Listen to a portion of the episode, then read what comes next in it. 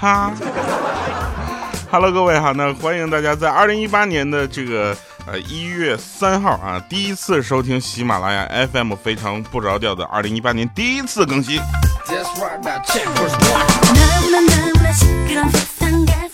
因为大家都知道我是一个很腼腆的人啊，我很羞涩。二零一七年我们回顾了一下，二零一七年我们都干了什么事儿啊？后来想一想，二零一七年我们好像没干什么正经事儿，但是，一八年我们还有很多开心的事情跟大家一起去过啊。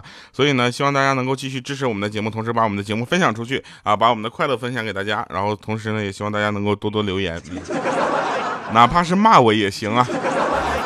上期节目呢，我们没有更节目哈，我们放了一个二零一八年的这个非常不着调这个节目的推广曲啊。然后今天呢，我们发现一个事情啊，就是很多人都说这个歌呢特别的甜啊，不符合我这个气质啊。大家可以想象一下，如果这首歌是小小米唱的呢？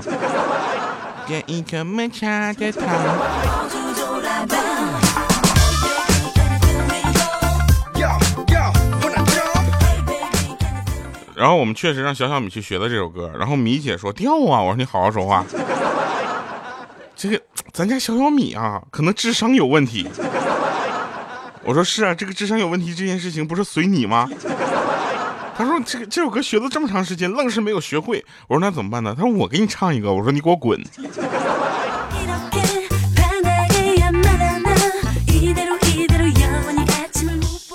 哎，很多朋友今天呢就发现啊，我大部分地区都降温了，很多地方在下雪啊，还有地方是下雨啊，还有一些地方比较尴尬哈，雨加雪，是吧？然后上海呢就是很客气啊，就没有下雪，只下了雨。其实我可以这么想象一下，就是很多人呢不知道雪地驾驶是什么样的感觉，在雪上开车，雪地上开车呢，一定要注意两点。第一点呢，就跟前车保持足够的距离。你知道吧？因为很多人刹车不是靠制动，而是靠打搓溜滑。啊，另一点是什么呢？能不出门就别出门了，对不对？有人问我说：“调，你知不知道？就是在那个哈尔滨的中央大街上，你就看到啊，那个穿的贼厚的那种，就戴着帽子、口罩、手套、围围脖、大棉袄的人，那大多数都是南方人。”我说：“为什么呢？”他说：“因为哈尔滨人一般都不出去。”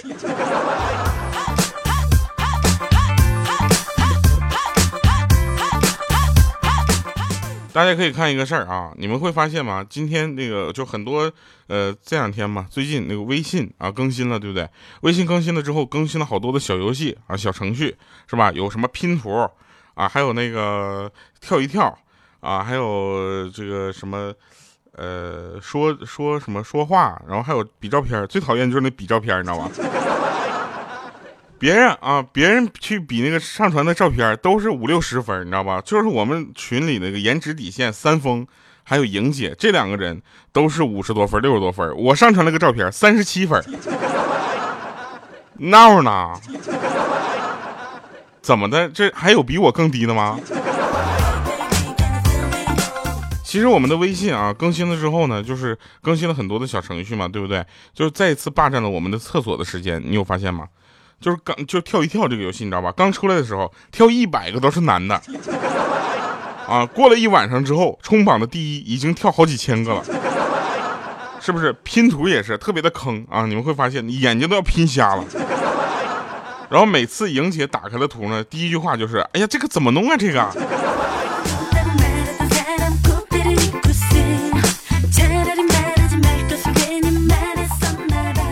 玲姐，用你的后脚跟想一想，好不好？就没有脑子也就算了。你问这个怎么弄啊？这个我们能教你吗？每个人看到的拼图的最后那个图是一样的，但是刚开始打乱的顺序都是不一样的，好吧？你说我们怎么弄啊？那个，然后还有更狠的啊，还有更狠的，大家有发现吗？就是有那个拼图啊，损的是什么呢？就发一个人山人海的照片，然后给他打乱了之后，你压根看不出来这个图已经打乱了。最狠的是什么？我发了个九宫格的照片，打乱了之后就给他，就是严丝合缝的切，知道吧？那个切完了之后，你都根本不知道这个图已经打乱了吗？目前我见过拼图时间最长的是花了一千两百多秒拼了一个图的，是我。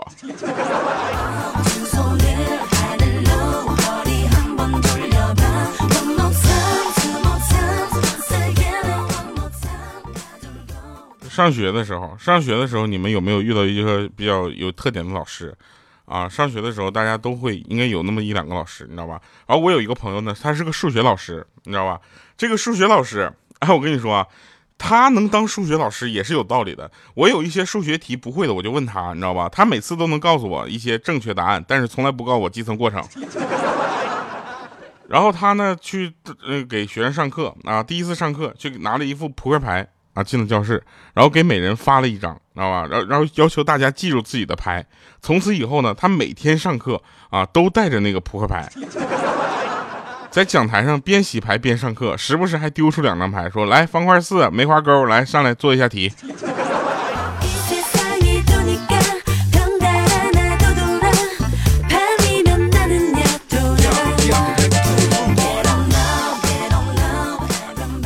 有的人说，调你的节目是最像电台的节目啊？为什么呢？因为电台里不让播的东西，你也通通不播。我们就想听一些那些在网上才能听到的节目。我想跟大家说这么一个事儿：作为一个比较有档次的节目，我实在是不知道那些不让播的事儿都你们是在哪看到的。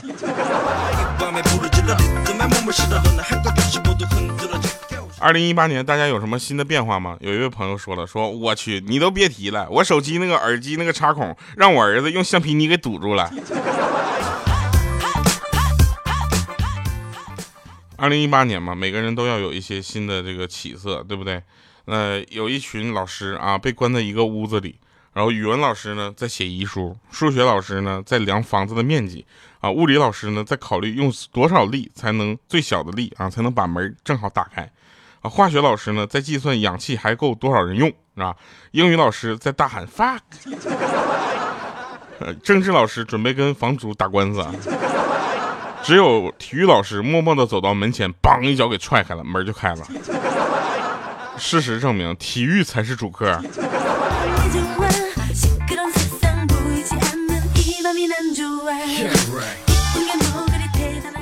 说一个真事儿啊，我们那个群里呢有一个我们粉丝群啊，大家都知道我们现在有呃几个运营的比较不错的这个粉丝群啊，这个我们有几个核心的人物啊，我们的粉粉丝群管理非常强大啊，每天都自黑给大家带来快乐，可能又要开新群了最近啊，然后那个我们群里有一个焦点的人物啊叫三丰啊，是为什么呢？因为他特别的特别嗯，特别的特别啊。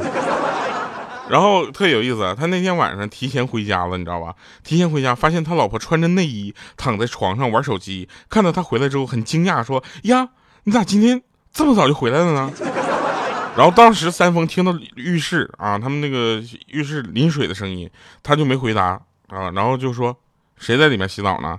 然后他老婆有点紧张，就说：“啊，隔壁隔壁老王家没水了，过来借用一下。”当时我跟你说，三丰，我跟你讲，我们老乡，你知道吗？就暴脾气就上来了。当时撸着袖子就拿着菜刀就就进去了，你知道吧？一脚踹开门之后说：“哟哟哟哟哟，王王姐，王姐，对不起啊，误会误会啊，王姐。”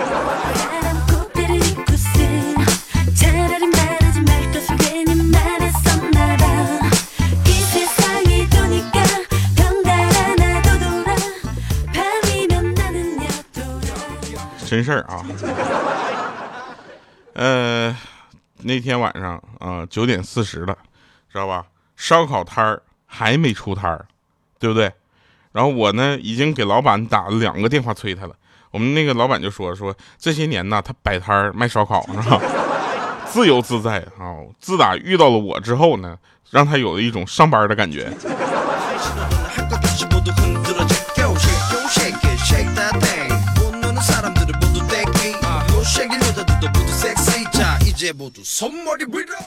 我我跟你们说啊，有那个我我有一些粉丝啊，就是很奇怪，他们他们怎么存在的呢？那天呢，我有一个哥们儿啊，他说：“哎，我们要个孩子吧。”然后他女朋友就这么说：“他说，谁家孩子能给你啊？”他说：“不是，是我们一起要个孩子。”然后他女朋友说了：“一起要，人家也不能给你啊，咱两个人去要，跟你一个人去要不是一样的吗？”然后这个朋友当时有点急了，说：“不是，我说我们睡觉要个孩子。”然后这他女朋友就说了：“睡觉咋要啊？你睡觉人家还能给你个孩子呀？”然后他放弃了，他说：“对了，算了算了，不要了，就这样要出来的孩子也是个智障。”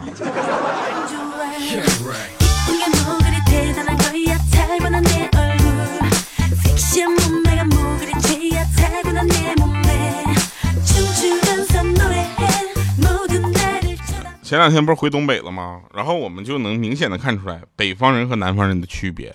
这里没有地域歧视的关系啊，但是北方人和南方人确实是有区别的，对不对？比如说我们群里有一个叫七七的，她是个纯种的南方女孩，操着一口东北话，然后 我们也不知道她哪儿学的，她从来也没去过东北，但是她那一嘴东北话呢，说的比谁啊，比我都正宗。然后。他就发现了南方人跟北方人的区别是什么？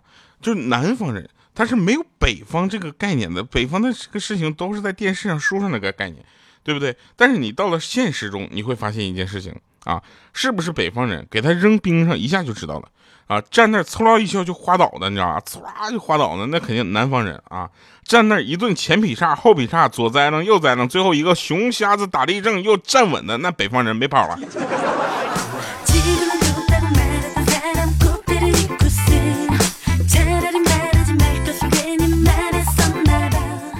想三丰啊，从一个更冷的地方到了一个冷的地方，啊，就想我问他为什么你要选择在冬天的时候啊，从俄罗斯回到东北来呢？他说我要来避冬，来取暖，避寒。啊，后来我们也觉得是可以理解啊，毕竟俄罗斯那边可能更加的冷，对不对？然后你想想，一个三丰啊，从国外回来。啊，下了飞机啊，从南疆机场一下飞机，前劈叉，后劈叉，左栽楞，右栽楞。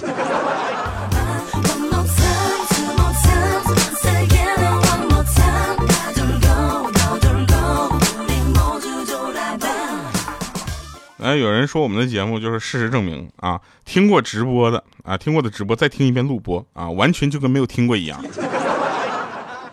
嗯，谢谢啊。来，我们说说一下真事儿啊，就是那天有有意思，就是我给我女朋友打电话，我问你搁哪儿呢？她说她在她姐姐家，然后因为是晚上嘛，我就问我说，哎，你一个人睡，你姐夫跟你嫂子睡，你羡慕不？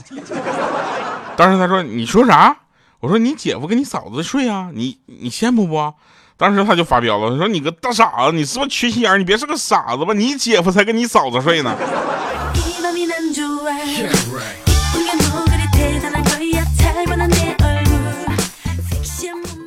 嗯，口误哈。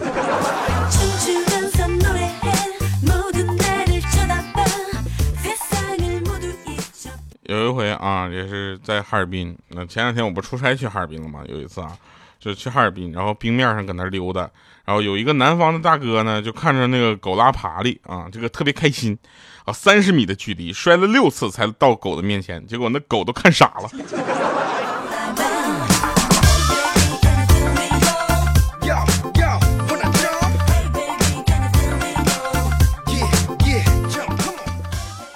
呃，真事儿啊！那天我在大街上，知道吧？然后有一个老老的爷爷啊，可能是搭讪那个老奶奶，然后他就说：“哎，你这个发型真好看，在哪儿剪的呀？”这时候老奶奶扯下她那个头发就说：“你的才是剪的，我这花好几千买的。”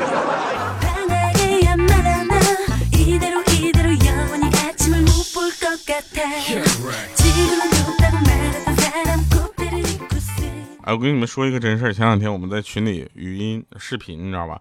然后有一个粉丝呢特别激动，就说啊，我今钓钓到活的了，我居然能跟跟他语音啊！我天哪，钓你能出个视频吗？我说我出视频也可以，但是你先告诉我你是男的女的。他说我是男的。我说啊，那没事儿，男的这样啊，哥们儿，咱说好的君子协定啊，就是说我们我出完视频没有问题，你不准退群啊。结果我出了视频之后，他愣了五秒钟，五秒钟之后他打字说，嗯，我满意了，再见。群里就少了一个人。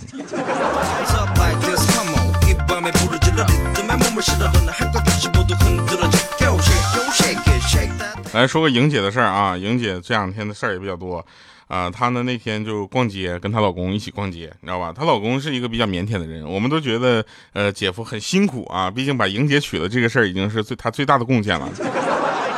然后呢，就她怎么办呢？她就跟她老公逛街，不小心就把那个放在展架上名牌的包碰掉了啊！那营业员也不依不饶的，非说这包有磨损啊，让他赔。因为这事儿呢，当时莹姐都差点跟这个营业员干起来，你知道吧？莹姐的小暴脾气，我跟你说，那一人为绑，你知道吧？当时啊，那整个气势压倒似的，你知道吧？还好这一旁的老公就给她拉开了，你知道吧？然后把这个包就买下来了。这个故事告诉我们什么呢？就是说女人呐，没有点手段，男人能乖乖就范吗？你知不知道莹姐为了这个包，她策划了多久，用了多少人脉？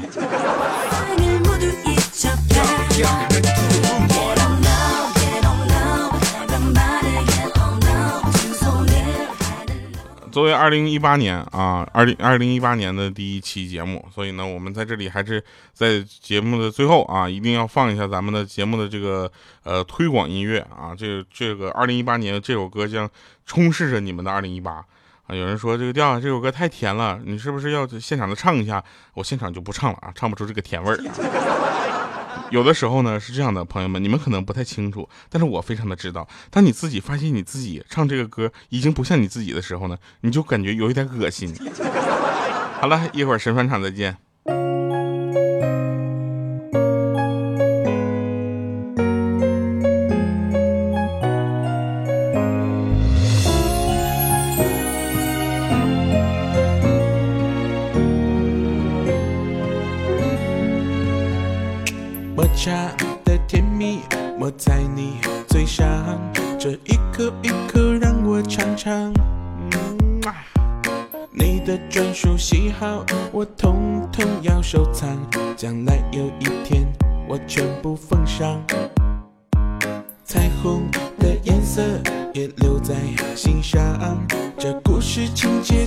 紧张。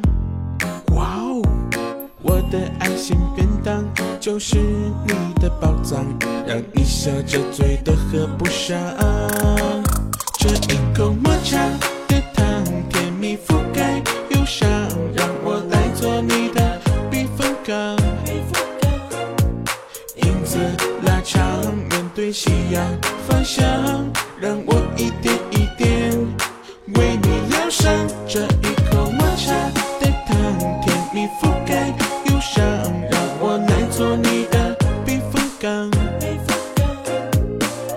子拉长，面对夕阳方向，想想老的时候你的模样。因为抹茶相对来说是一个比较小众口味的。呃，东西很多人问说，为什么要用抹茶糖来代表你自己的节目呢？因为我们的节目其实说说出来也不是一个特别主流的节目哈。我因为 在网络节目当中它并不主流，那我们也希望喜欢这么一小众口味的人能够继续保持着你们的喜欢，在二零一八年我们能够继续一起向前传播快乐，把这样小众的东西传播给你身边的人，让这样的甜蜜让我们用自己的方式继续传播下去。好了，就像抹茶糖一样。我们这期节目就是这样，我们下期节目再见，拜拜各位。啊，不是不是不是不是，忘忘忘那个审判长审判长啊，说那天我在楼下啊，我餐厅我就跟那个老板聊天啊，我俩聊什么？我今年你看啊，二零一八年，我八八年的，我三十了，我跟他聊养生，你知道吧？他问说，你知道吗？你们这些长期不吃早餐有什么影响？你知道吗？我说不知道啊。他说影响我们生意啊。拉长，面对夕阳方向，想想老的时候。如果有的时候孤单难过，请拨个电话打给我。如果有的时候需要快乐，我随时出现你身旁，为你守候。这一口抹茶。的糖，甜蜜覆盖忧伤，让我来做你的避风港。影子拉长，面对夕阳方向，让我一点一点为你疗伤。这一口抹茶的糖，甜蜜覆盖忧伤，让我来做你的避风港。影子拉长，夕阳。方向，想想老的时候，你的模样。